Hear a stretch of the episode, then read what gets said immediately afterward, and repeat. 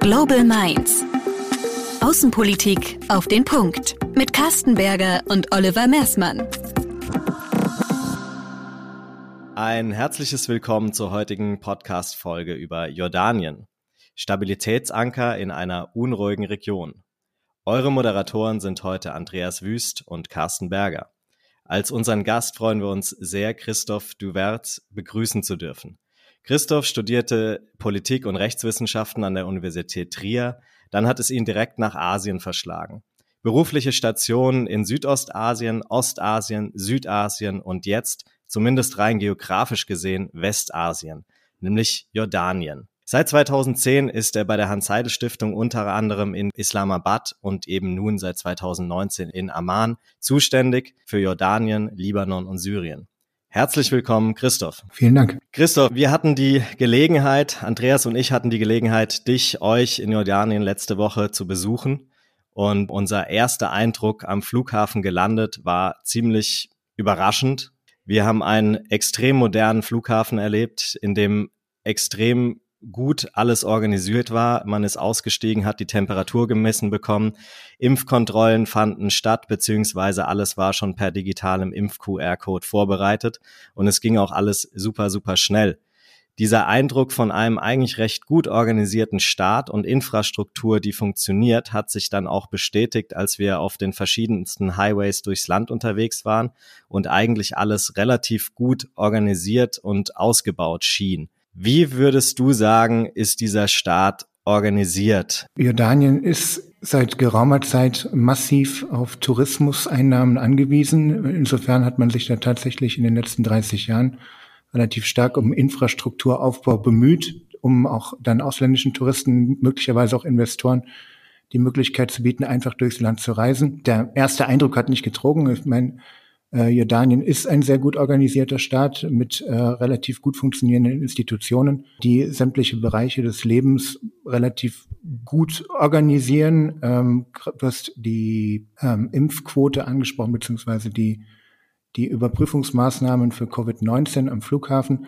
Nach, nach meinem Dafürhalten ist die Impfkampagne in Jordanien sehr viel besser organisiert als in Deutschland beispielsweise. Man hat frühzeitig angefangen mit einem sehr starken Lockdown, die Leute zu Hause zu halten, hat damit letztendlich die erste Welle komplett umschifft, hat dann schnell angefangen, weltweit Impfstoffe einzukaufen beziehungsweise über COVAX, äh, das Impfprogramm der Vereinten Nationen, Impfstoffe ins Land hineinzuholen diese kostenlos an Bürger und an Menschen, die im Land waren, zu verteilen. Letzten Endes jetzt der, der Booster-Shot, das dauert ungefähr anderthalb Minuten, um den zu bekommen. Kommen wir vielleicht mal zur innenpolitischen Situation des Landes. In der Anmoderation habe ich Jordanien bereits als Stabilitätsanker in einer unruhigen Region bezeichnet.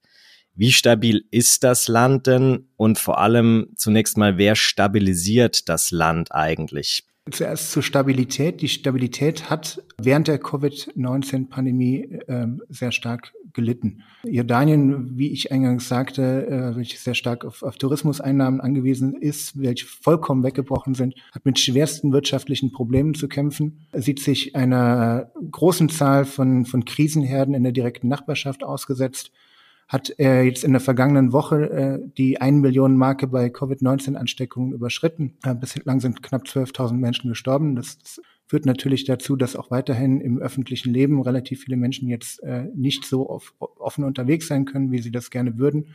Wir haben eine Inzidenz von 350 und, und äh, das alles, äh, seit letzter Woche sind wir in, in Deutschland auch auf der roten Liste der Hochrisikoländer. Insofern, Jordanien strauchelt. Wir haben eine hohe Jugendarbeitslosenquote, die nochmal gewachsen ist. Und nichtsdestotrotz wird das alles bislang relativ gut zusammengehalten, insbesondere vom Königshaus. Der, der, König ist zentrale Identifikationsfigur für zahlreiche Jordanier. Der König ist ein Mikromanager, der sämtliche Bereiche des Lebens irgendwie äh, nicht kontrollieren muss, aber äh, managen muss, was ihm bislang relativ gut gelungen ist, was allerdings natürlich auch zu einer relativ großen Müdigkeit jetzt führt, weil die Belastungen sind extrem. Der König ist in den vergangenen Wochen und Monaten sehr viel rumgereist, um internationale Hilfe zu erbitten bei den internationalen Partnern. Äh, dabei ist es insbesondere die Vereinigten Staaten, Deutschland, äh, sind die beiden größten Geber aus der westlichen Welt und natürlich aus der arabischen Welt, die Golfstaaten. Und zur Rolle des Parlaments, welche Rolle spielt das Parlament im Staatsgefüge? Das Parlament ist ein sehr schwacher Akteur in Jordanien. Ähm, wir hatten im letzten Jahr während der Covid-Pandemie äh, Parlamentswahlen wo die Wahlbeteiligung weit unter 40 Prozent lag. In Umfragen schneidet das Parlament regelmäßig als am wenigsten angesehene öffentliche Institution ab, äh, weit abgeschlagen hinter dem Königshaus, teilweise dem Senat, der Polizei, dem Militär, auch dem Geheimdienst. Das Parlament hat kaum legislative Befugnisse, hat kaum Parteiangehörige. 90 Prozent der, der Parlamentarier haben kein Parteibuch. Insofern äh, lässt sich das in keinster Weise mit einem Parlament in Deutschland vergleichen, wo ein, ein Parlament aktiv an einer, einer Willensbildung in der Bevölkerung teilnimmt. Es gibt zahlreiche Initiativen zur Verbesserung des Parlaments, aber ähm, auf, aufgrund einer relativ langen äh, Legislatur beziehungsweise Herrschaft des vorherigen Königs äh, Hussein von 1952 bis 1999, insgesamt 47 Jahre, ähm, der äh, politisches Leben auf den Straßen äh, stark unterdrückt hat, auch mit, mit Hilfe des Geheimdienstes, hat sich bis heute nicht wirklich diese, dieser, dieser politische Wille beziehungsweise dieser politische Gedanke, ähm, dass man selber als politischer Akteur tätig werden kann, in der Bevölkerung verwurzelt. Und äh, da müssen jetzt auch mit Unterstützung beispielsweise der politischen Stiftungen zahlreiche Schritte in den nächsten Jahren vorgenommen werden, was natürlich wiederum jetzt aktuell durch die relativ schlechte wirtschaftliche Lage und, und die Covid-bezogenen Ausgangsbeschränkungen behindert wird. Jetzt haben wir über Institutionen, staatliche Institutionen gesprochen. Eine weitere Rolle in diesem Staatsgebilde spielen ja auch die Familien oder Stämme, je nachdem, wie man das in Deutschland bezeichnen möchte. Kannst du diesen Akteur im Staatsaufbau nochmal vielleicht einordnen? Letzten Endes ist Jordanien kein natürlich gewachsener Staat. Er wurde, wie viele Länder hier in der Region, von den Briten an einem Whiteboard entwickelt, mit Lineal teilweise, äh, wo man einfach gesagt hat, so, das ist jetzt Jordanien und jetzt schauen wir uns an, was da passiert. Äh, als Jordanien 1921, äh, beziehungsweise Ende der Zehnerjahre des letzten Jahrhunderts, äh, konzipiert wurde, war es weitestgehend von Beduinenstämmen bewohnt, äh, die hier mit ihren Viehherden durch das Land zogen und äh, letztendlich eigentlich wenig sesshaft waren. Es, gab einige Städte, die keine größere Bedeutung hatten, äh, insbesondere als Karawansereien auch in, in, im Mittelalter schon eine bedeutende Rolle spielten, aber dann wirtschaftlich eigentlich einen relativ großen Niedergang erlitten hatten und relativ wenig Bewohner hatten. Diese Stämme waren auf der anderen Seite natürlich äußerst wichtig bei der Stabilisierung des, des jordanischen Systems, machen heute allerdings nur noch knapp 30 Prozent der, der Gesamtbevölkerung aus. Der Rest, 60, 70 Prozent der Bevölkerung sind palästinensischstämmig, die 1948, 1967 insbesondere hier rübergekommen sind. Die spielen kaum eine politische Rolle.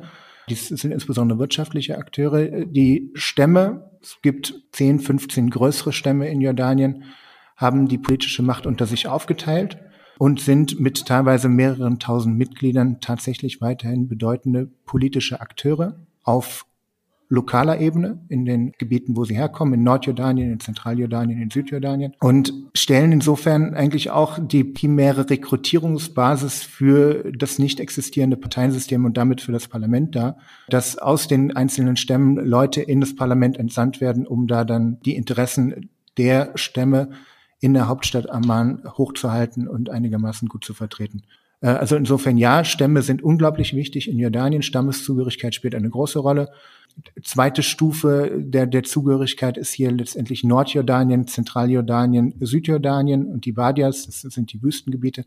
Und erst dann, äh, wenn man das so sagen kann, wird man eigentlich zum Jordanier. Die jordanische Identität wird relativ stark in den Hintergrund gedrängt, wenn es tatsächlich um Stammesinteressen geht. In dem Zusammenhang würde uns interessieren, ähm, welche Rolle denn der König in puncto äh, Austarierung äh, tribaler Interessen spielt und ja, wo denn das Interesse überhaupt des Königshauses liegt, dieses Stammesystem, was ja, wie du es auch äh, angesprochen hast, mehr oder weniger das Rückgrat Jordaniens bildet, zu reformieren und äh, die Parteien zu stärken. Also die Stämme waren schon in den Anfang der 20er Jahre des letzten Jahrhunderts vielleicht nicht untereinander zerstritten, aber auch nicht immer die besten Freunde.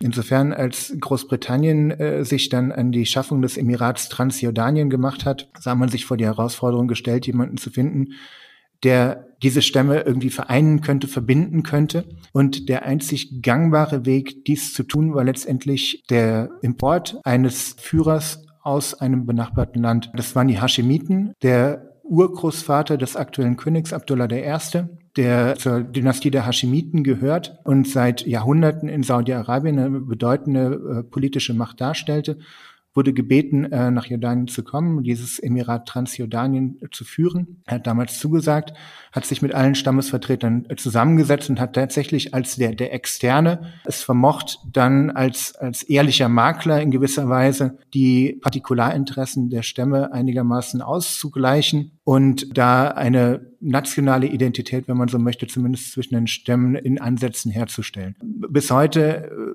fußt die Legitimation des Königshauses insbesondere auf, auf diesem Aspekt äh, vereint natürlich auch mit dem Aspekt, dass die haschemitische Dynastie in direkter Nachfahrenschaft des Propheten Mohammed sieht und das auch nachweisen kann. Die Genealogie lässt sich lückenlos bis zum Propheten nachverfolgen.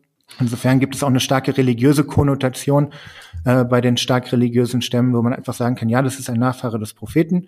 Äh, insofern hat der das erforderliche Zeug dazu, uns hier in das nächste Jahrhundert hineinzuführen. Und in diesem Jahr äh, werden in Jordanien die Festivitäten zum 100-jährigen Bestehen des schemitischen Thrones gefeiert und man bereitet sich darauf vor, ins zweite Jahrhundert hineinzugehen. Also wir haben hier einmal die Komponente der Stämme, dann die Komponente, die religiöse Komponente, die sich darauf zurückführt, dass der äh, haschemitische König Abdullah II. sich äh, auf den Propheten Mohammed zurückführt und dann eben die Figur des Königs an sich als Kristallationspunkt der jordanischen Identität, die wir als Stabilitätsfaktoren ausmachen.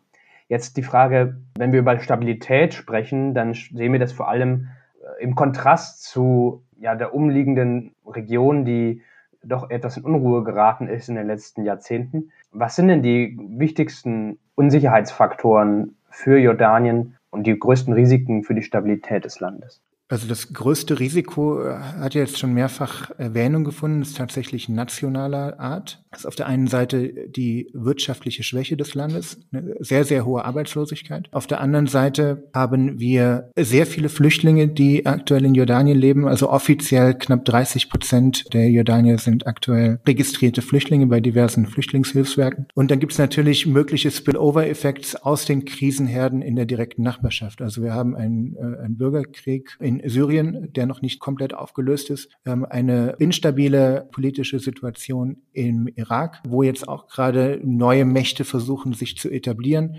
Wir haben den palästinensisch-israelischen Streit, der direkt an der Westgrenze stattfindet und natürlich einen hochgradig bedeutenden Einfluss auf die politische Situation in Jordanien hat, weil über 60 Prozent der Jordanier, äh, der jordanischen Staatsbürger palästinensischen Ursprungs sind. Wir haben im weiteren Umfeld im Jemen einen Bürgerkrieg, der grassiert, wo, wo, wo täglich Menschenrechtsverletzungen stattfinden und zahlreiche Flüchtlinge auch da, dort herkommen.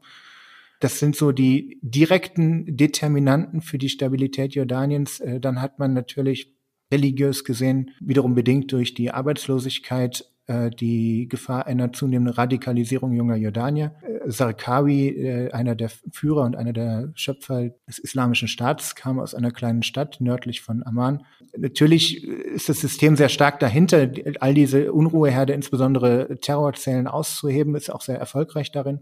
Aber äh, diese Gefahr bleibt natürlich immer bestehen, weil Religion und das Missverständnis von Religion natürlich ein einfacher Zufluchtsort ist, wenn, wenn es einem selbst nicht so gut geht. Und auf diese Komponente kommen wir auch gleich nochmal zu sprechen. An dieser Stelle würde mich äh, interessieren, wie denn sich Jordanien selbst sieht in dieser Gemengelage. In welche Rolle erkennt sich das Königreich selbst zu in der Begegnung dieser Herausforderung oder in der Moderation der verschiedenen Krisenherde in der Region. Jordanien ist, wie ja schon der Titel dieses Podcasts sagt, äh, auch aus westlicher Sicht der Stabilitätsanker im Mittleren Osten. Das ist ein großer Teil der, der, der eigenen Perspektive auch. Man möchte, koste es, was es wolle, äh, dieser Stabilitätsanker bleiben, dieses Auge im Sturm, was auch natürlich teilweise darauf beruht, dass Jordanien ein unglaublich ressourcenarmes Land ist. Es gibt hier anders als in Nachbarländern kein Erdöl, es gibt kein Gas, es gibt keine Rohstoffe, es gibt kein Wasser. Insofern ist eigentlich seit Beginn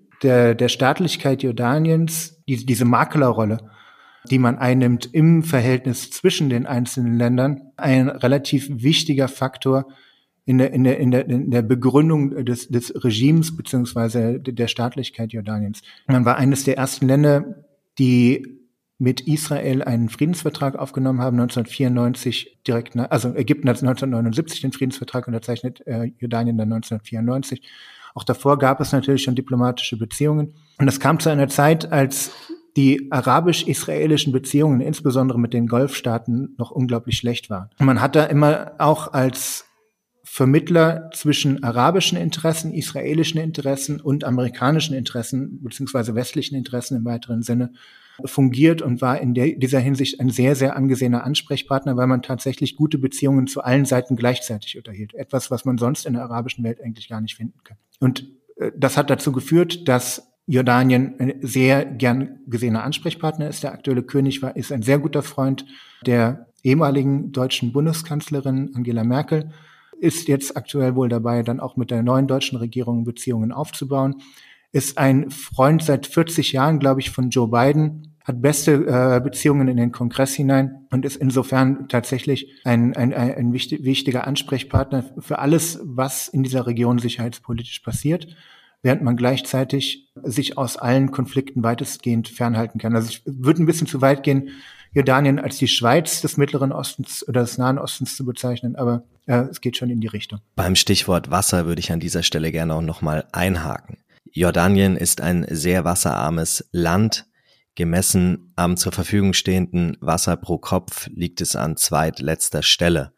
Die Gründe dafür sind vielfältig. Zum einen kann man den Klimawandel dafür verantwortlich machen, zum anderen aber natürlich auch ein immenses Bevölkerungswachstum, was nicht zuletzt durch massiven Flüchtlingszustrom ausgelöst würde. Ist dieses strategische Problem im Land präsent und was wird dagegen getan, um potenziellen Konflikten in Zukunft um Wasser vorzubeugen und entgegenzuwirken? Tatsächlich macht Jordanien gerade die schlimmste Dürre seit über 600 Jahren mit ähm, oder durch. Das Wasser in Jordanien, also ich habe mich mit einigen Experten unterhalten, reicht wohl nach Statistiken für knapp zwei Millionen Menschen auf jordanischem Staatsgebiet. De facto wohnen hier knapp elf Millionen Menschen inklusive der Flüchtlinge. Und natürlich ist Wasserdiplomatie ein bedeutender Teil auch der jordanischen Außenpolitik, ganz einfach Wasserfluss für die Menschen hier sicherzustellen und dafür zu sorgen, dass die Menschen weiterhin etwas zu trinken haben. Äh, und auch die jordanische Landwirtschaft, die jetzt kein besonders großer wirtschaftlicher Faktor ist, aber dann innerhalb der jordanischen Wirtschaft trotzdem wieder eine relativ bedeutende Stelle einnimmt, äh, weiter aufrechterhalten bleiben kann. Und äh, da gibt's zahlreiche Initiativen, die ähm, in der Vergangenheit umgesetzt worden sind, um diesen Wasserfluss sicherzustellen. Im Friedensvertrag zwischen Israel und Jordanien wurde 1994 festgehalten, dass äh, Israel jährlich Wasser äh, aus dem See Genezareth, der ähm, nördlich von Jordanien liegt, äh, im Grenzgebiet zwischen den Golanhöhen, Israel, Libanon kann man in der Ferne sehen, äh, und, und Jordanien. Äh, von dort wurden bisher 25 Millionen Kubikmeter pro Jahr geliefert. Das wurde jetzt gerade im, Oktober, im August auf 50 Kubik, Millionen Kubikmeter pro Jahr aufgestockt. Ganz einfach, um dieser Wasserkrise zu begegnen. Ähm, es gibt eine Aquifere im Süden des Landes, äh, die sich größtenteils auf saudischem Gebiet befindet, aus der massiv Wasser abgepumpt wird was natürlich auch eine, eine Reihe an äh, Verhandlungen mit, mit, dem, mit, der, mit dem Königshaus in, in Saudi-Arabien zur Folge hat. Äh, aktuell wird ein äh, Water for Energy Deal äh, mit Israel diskutiert, der Gegenstand allergrößter Kontroversen hier im Land ist. Äh, jetzt gerade sind, äh, also Amman und Saka sind da äh, federführend äh, größere Demonstrationen zugange, um äh, gegen diese Normalisierungsbestrebungen zu protestieren. Aber der Plan ist letztendlich, dass auf jordanischer Seite im Jordantal äh, Solarfarmen aufgebaut werden und im Gegend äh, die, die dort produzierte Energie nach Israel exportiert wird und Israel im Gegenzug desaliniertes Wasser, also entsalzenes Wasser aus dem Mittelmeer noch nach Jordanien rüberpumpt. Äh, mit internationaler Unterstützung gibt es äh, jetzt auch in Aqaba, das ist eine Küstenstadt in Jordanien, äh, ist insgesamt nur ein 27 Kilometer langer Küstenstreifen, der auch erst seit 1967, 1968, glaube ich, überhaupt so lang ist, nachdem man mit äh, Saudi-Arabien da einen Landwechsel vollzogen hat. Äh, dort wird eine größere Entsalzungslage aufgebaut, um auch national tatsächlich äh, die Wassersicherheit herstellen zu können und die Abhängigkeit von Israel zu mindern.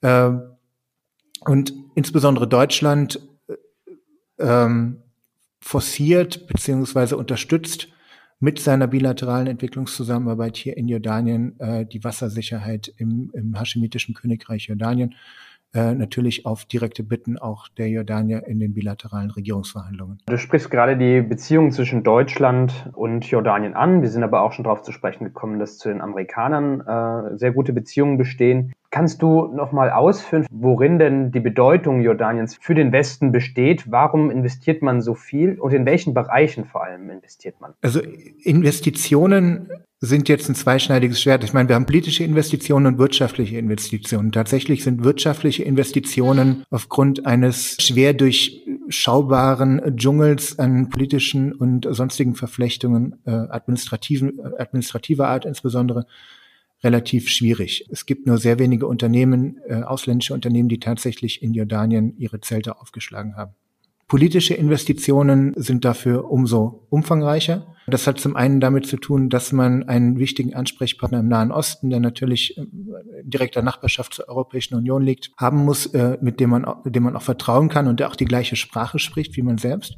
Auf der anderen Seite ist Jordanien aktuell, wie ich schon erwähnte, ähm, Heimat, nicht Heimat, aber äh, Aufnahmeort von knapp, sagen wir mal, drei Millionen Flüchtlingen. Wenn diese Flüchtlinge in Jordanien nicht Aufnahme fänden, äh, dann hätte das wahrscheinlich relativ große Auswirkungen auf die Europäische Union und damit auch insbesondere auf Deutschland wirtschaftlicher Natur. Insofern ist man stark daran interessiert, die Lage hier vor Ort stabil zu halten und in die ganzen Krisenherde, im Nahen Osten, die natürlich wiederum, wie ich sagte, einen, einen großen Einfluss auf die europäische Politik haben, Einfluss nehmen zu können, beziehungsweise da direkte Gespräche in der Nachbarschaft führen zu können.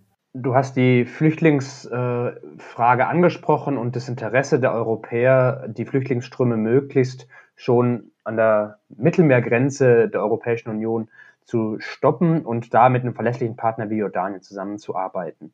Aber diese Flüchtlingsströme verändern natürlich auch die gesellschaftliche Struktur in Jordanien selbst. Wie geht äh, Jordanien mit dieser Frage selbst um? Ich meine, es ist eine Frage von nationaler Identität und Stabilität und sozialer Gerechtigkeit oder Ungerechtigkeit. Jordanien billigt zahlreichen Flüchtlingen nicht das Recht zu, hier im Land zu bleiben. Äh, und das ist auch eine Politik, die von den meisten Flüchtlingshilfswerken äh, so unterstützt und verfolgt wird dass man letztendlich darauf hinarbeitet, dass die Flüchtlinge mittelfristig in ihre Heimatländer zurückkehren könnten. Insofern gibt es keinerlei Bestrebungen seitens der jordanischen Regierung, hier lebenden Flüchtlingen, sei es in zweiter, dritter oder erster Generation, die Staatsangehörigkeit zu geben.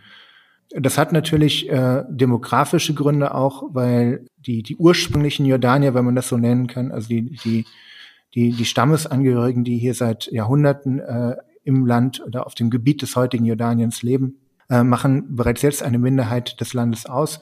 Wenn sich die Mehrheitsverhältnisse weiter verschieben sollten, würden die jordanischen Stämme irgendwie ihre Angehörigen damit irgendwann in der völligen Bedeutungslosigkeit verschwinden, was natürlich für die für den sozialen Zusammenhalt hier vor Ort äh, relativ gravierende Auswirkungen hätte. Nun hat Israel seine Position im Nahen Mittleren Osten massiv verändert, gerade mit, mit starker Unterstützung der USA in den letzten Jahren. Wie wird dieses neue Verhältnis äh, Israel zu den arabischen Nachbarn Jordaniens Position in der Region verändern? Man beobachtet diese Entwicklungen mit größter Sorge, weil eines der Alleinstellungsmerkmale Jordaniens in den vergangenen Jahrzehnten tatsächlich die guten Beziehungen zur israelischen sowie zur arabischen Welt waren. Jetzt in jüngerer Vergangenheit, äh, insbesondere durch die Trump-Administration befeuert, und seinen Schwiegersohn äh, Kushner hat es Entwicklungen gegeben, Saudi-Arabien bei seinem Bestreben, eine regionale Führungsrolle zu übernehmen, zu einem Bedeutungsverlust Jordaniens geführt. Dieser Bedeutungsverlust hat natürlich gleichzeitig auch dazu beigetragen, dass die Vereinigten Staaten sehr viel weniger Geld nach Jordanien geschickt haben, die politische Unterstützung sehr viel geringer war, beispielsweise auch die Botschaft der Vereinigten Staaten nach Jerusalem verlagert wurde entgegen der massivster Proteste seitens der jordanischen Regierung. Saudi-Arabien möchte ganz gern die, äh, die Vormundschaft beziehungsweise die, die, die Hüterrolle in den heiligen Städten übernehmen, äh, sieht sich natürlich als in seiner Hüterrolle in Mekka und Medina äh, der zwei wichtigsten islamischen Städten. Jerusalem wäre die drittwichtigste islamische Stätte äh, mit dem mit dem Tempelberg. Wenn, wenn man dort die Führungsrolle auch übernehmen könnte, äh, würde das äh, Saudi-Arabien sehr stark in die Hände spielen. Das hat zu starken Verwerfungen im jordanisch-saudischen Verhältnis beigetragen. Das hat zu starken Verwerfungen im jordanisch-israelischen Verhältnis beigetragen, die natürlich unter der letzten Regierung, unter ben Benjamin Netanyahu, auch ohnehin sehr eisig waren. Das hat zu starken Verwerfungen in den amerikanisch-jordanischen Beziehungen geführt. Äh, auch Trump verstand sich nicht besonders gut mit König Abdallah. Äh, insofern hat man hier wirklich sehr, sehr, sehr merklich und sehr hörbar aufgeatmet, als es dann einen Regierungswechsel in den Vereinigten Staaten gegeben hat, als Joe Biden, wie gesagt, jahrzehntelang äh, bester Freund von, von König Abdallah, die Präsidentenrolle in den Vereinigten Staaten übernommen hat, dass es jetzt eine gewisse Normalisierung gibt, zumindest erhofft man sich das in Jordanien, und damit weiterhin die zentrale Rolle im Nahen Osten als wichtiger und strategischer Ansprechpartner nicht nur der Vereinigten Staaten, sondern beispielsweise auch der NATO aufrechterhalten bleiben kann. Die wirtschaftliche Abhängigkeit Jordaniens zu seinen westlichen Verbündeten und das Bemühen um einen guten Ruf als Stabilitätsanker in der Region wurden angesprochen. Damit verbinden sich natürlich auch Forderungen des Westens, beispielsweise das syrische Regime nicht anzuerkennen. Gleichzeitig ist es aber nur verständlich, dass Jordanien den wirtschaftlichen Austausch und eine Stabilisierung und Normalisierung zu Syrien anstrebt. Wie geht Jordanien mit diesem Zwiespalt um, einerseits dem Westen gefallen zu wollen und andererseits eine Normalisierung mit dem Assad-Regime einleiten zu wollen?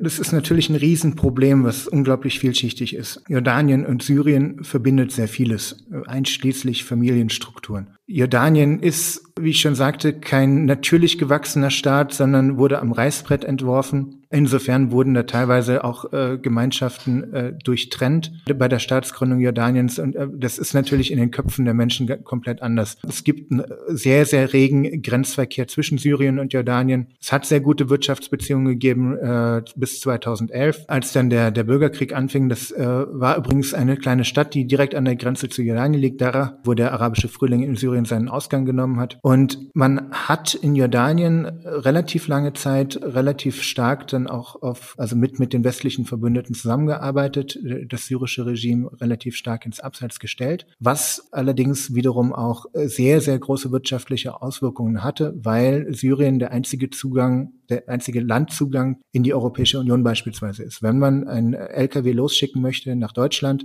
muss der schon fast zwangsläufig durch Syrien durchfahren. Das über Aqaba zu verschiffen, Aqaba ist zwar ein bedeutender Seehafen für Jordanien, im internationalen Vergleich allerdings dann auch sehr klein. Die Transportzeiten äh, verlängern sich teilweise drastisch, wenn, wenn, man, wenn man die äh, Dinge über Aqaba verschifft. Insofern ja, äh, Syrien ist unglaublich wichtig, auch als Transitgebiet für jordanische Waren, wenn man diese wieder exportieren möchte. In einer sehr schwachen Exportwirtschaft zwar, aber hier zählt jeder Pfennig äh, äh, am Ende des Tages. Und insofern hat es jetzt gerade in diesem Jahr einige Tendenzen zu Normalisierungen mit dem syrischen Regime gegeben. König Abdallah hat erstmals wieder mit Assad äh, telefoniert. Im Zuge der Wirtschaftskrise und der politischen Krise im Libanon sind Energieexporte aus Jordanien über syrisches Gebiet in den Libanon diskutiert worden. Es sind größere Regierungsdelegationen aus Syrien in Jordanien empfangen worden. Man widersetzt sich damit so ein bisschen den direkten Wünschen westlicher Partner.